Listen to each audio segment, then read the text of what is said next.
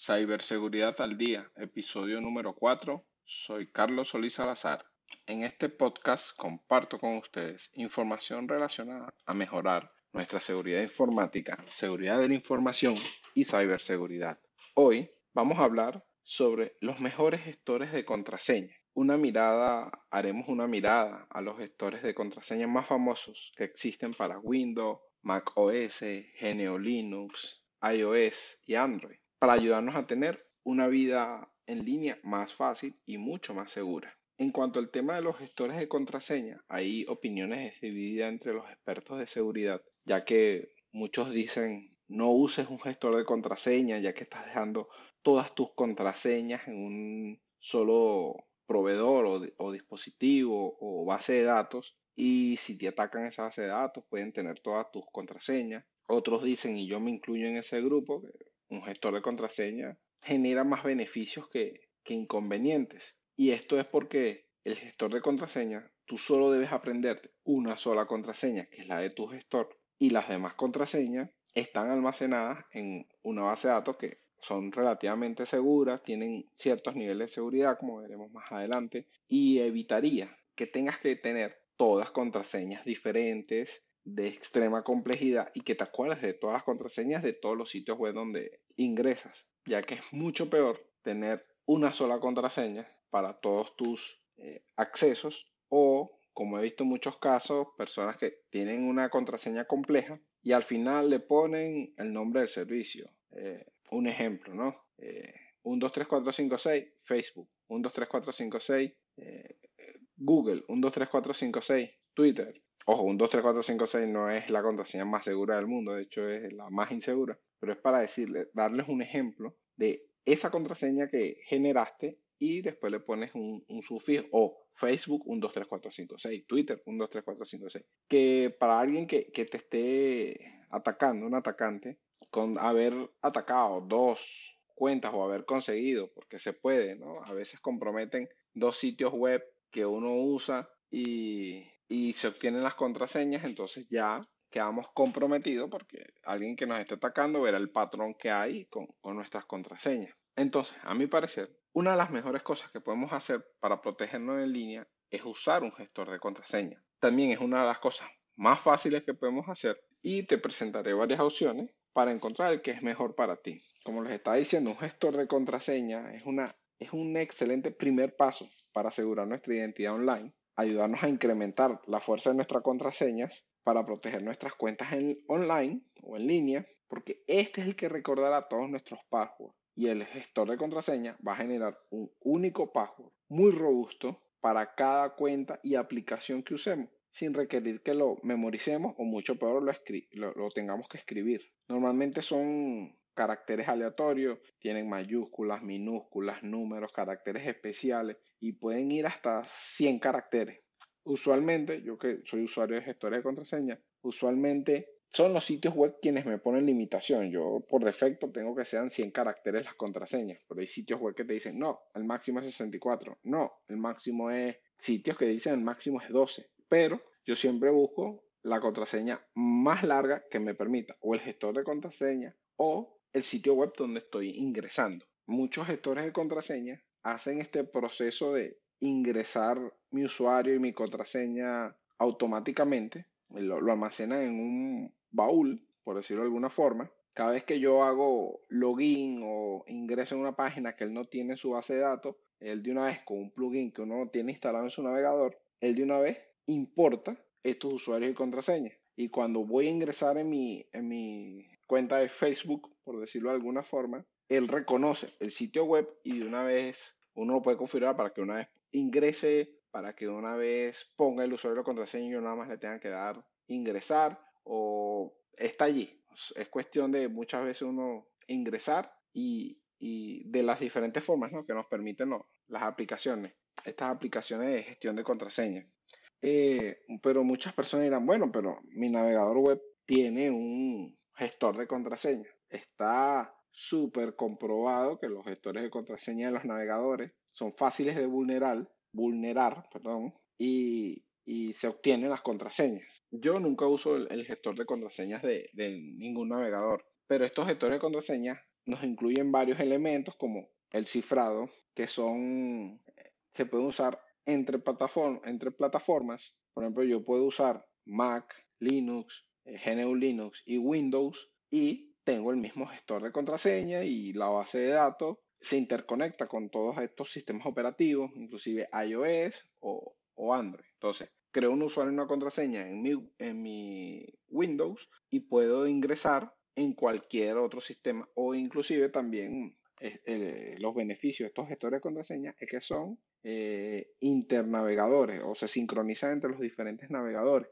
¿Qué quiere decir esto? Que yo puedo tener Opera, Safari, Firefox, Google Chrome y teniendo el plugin del gestor de contraseña, yo puedo gestionar todas las contraseñas que tengo en mi, en mi gestor, valga la redundancia. Muchos de, estos gestores proveen eh, formas seguras de compartir credenciales, muchos soportan la autenticación multifactores, esta de autenticación dos factores o multifactores, cosas que recomiendo siempre que cada, eh, si tu sistema permite, tu sistema, tu aplicación, tu página web, eh, en donde eres usuario, permite autenticación multifactores, háganlo. Recordemos para los que no saben que la autenticación multifactores es esa que te pones tu usuario, pones tu contraseña y después te envía un mensaje de texto, tienes un Google Authenticator o LastPass Authenticator que te permiten, te genera un código aleatorio cada 30 segundos, que es el que debes colocar en la página cuando estés ingresando. Y muchos gestores de contraseña, de hecho, cuando vas a ingresar en una página y vas a poner, eh, vas a eh, escoger del, del baúl tu usuario de contraseña, te pide de nuevo, hey, ¿cuál es tu, tu contraseña maestra? Para poder darte las credenciales de este sitio. Eso así evitas que si alguien está en tu computadora porque dejaste tu computadora desbloqueada, cosa que está mal, pero dejaste tu computadora desbloqueada y tienes que, sales un momento y alguien se coloca en tu, en tu sitio de trabajo, en tu puesto de trabajo, en la computadora de tu casa, no podrás ingresar en ninguna de las sesiones porque te va a pedir la contraseña maestra. Algunos de los mejores gestores de contraseña eh, funcionan localmente, otros funcionan en la nube para almacenar y sincronizar y otros son más o menos híbridos, eh, como por ejemplo KeePass y un, eh, que soportan sincronización a través de Dropbox con otros dispositivos. Decidir cuál es el mejor gestor de contraseña para ti, bueno, básicamente mi recomendación es que sea más fácil de, uso para ti y con el que te sientas más cómodo, si te sientes cómodo con almacenamiento en la nube o prefieres ser reservado y tenerlo localmente. Para aquellos que, que, que no confían en, en, los servicios de la nube, tenemos KeePass y OnePassword que son las mejores opciones. Si confías en la nube, bueno, tenemos servicios como las PAS y Dashline entre las mejores opciones. A mi juicio, la mejor opción para almacenamiento local es KeePass, porque KeePass es software libre, tiene una serie de plugins que se interconectan con los navegadores. Casi todo siempre te va a requerir el, el password de administrador. Tiene opciones en la nube, y en cuanto a las opciones de nube 100%, a mí me gusta las PAS porque su versión gratuita es bastante completa, eh, tiene una versión de pago que es relativamente económica y funciona en todas las plataformas. Las PAS funcionan en todas las plataformas ya que él va directo a... es un plugin que colocas en tu navegador. Entonces, la limitación con KeyPass es que no tienes ese plugin para los dispositivos móviles, por ejemplo. Y Personalmente yo uso LastPass y uso KeePass, ¿no? Tengo un, un backup de todo lo que está en la nube en, en, un servicio local y los tengo los dos funcionando en paralelo, cosa que cuando creo un usuario y una contraseña en un sistema, estos se sincronizan porque los dos guardan las credenciales.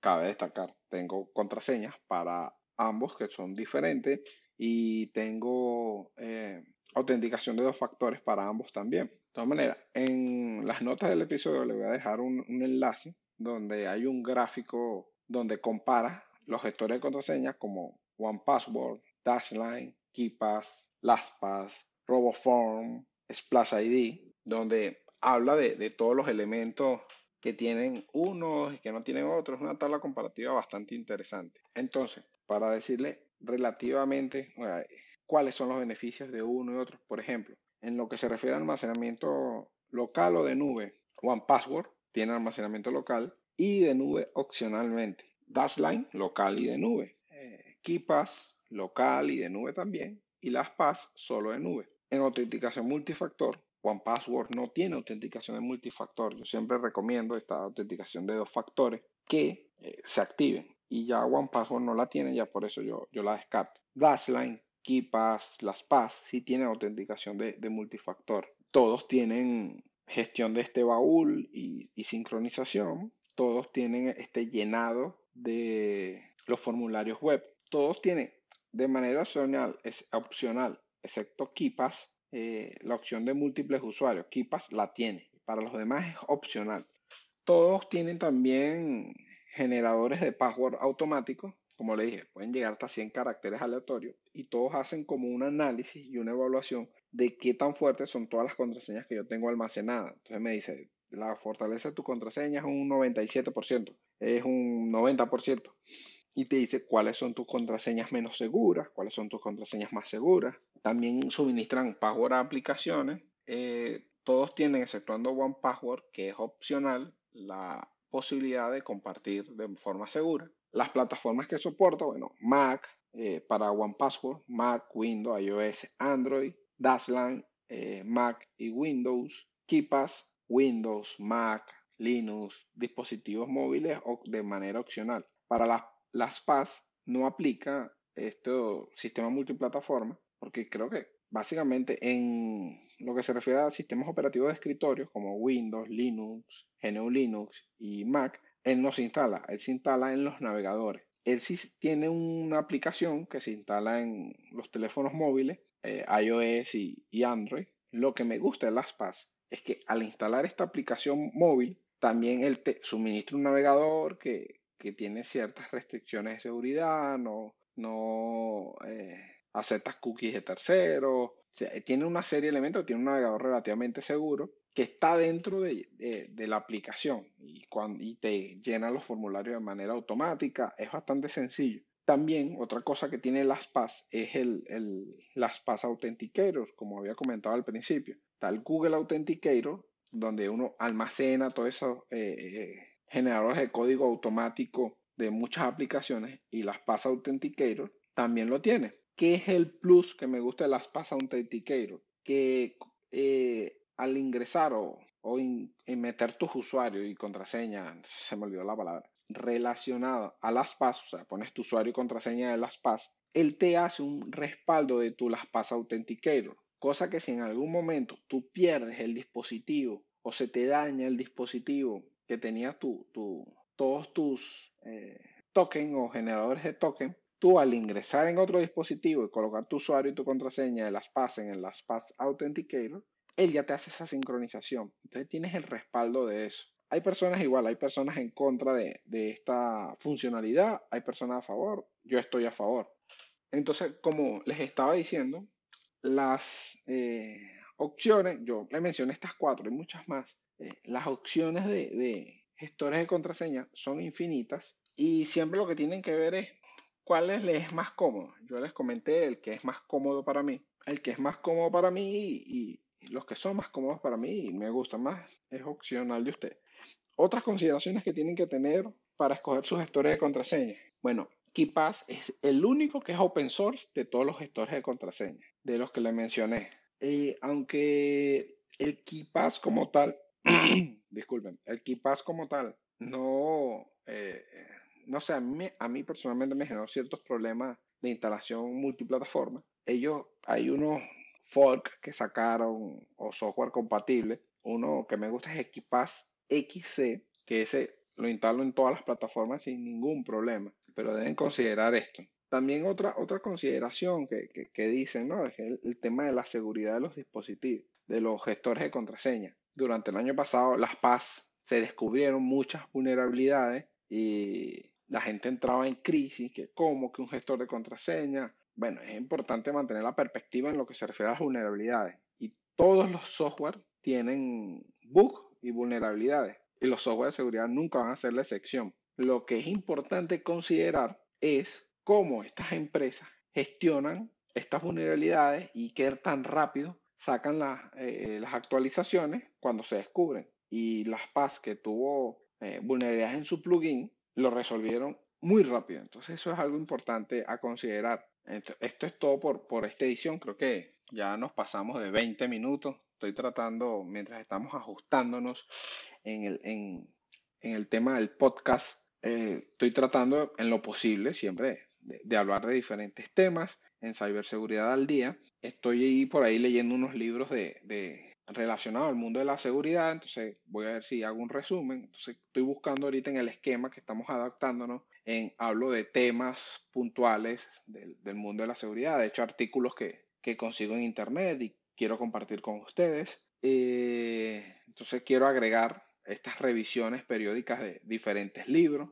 En mi cabeza está hacerlo una vez al mes, no, no sé si llegaré a hacer las revisiones de libros en materia de seguridad de forma mensual, pero quiero hacerlo una vez al mes. Quiero compartir con ustedes tanto artículos e información que encuentro en inglés, también compartir artículos en, en, nuestro idioma, en español, claro, siempre haciendo referencia a, la, a, las fuentes originales, pero me gustaría escuchar su opinión y, y, de, déjenlo en, en, los comentarios. Recuerda suscribirte al podcast si te gustó eh, en iTunes, Evox o a través de RSS. Dejo los enlaces en la nota del episodio. Eh, si tienes algún comentario, pregunta, duda o amenaza de muerte, déjalo en la sección de comentarios o comunícate conmigo a través de soysoliscarlos.com y en las redes sociales, Twitter, Facebook, LinkedIn, puedes encontrarme como Soy Solis Carlos.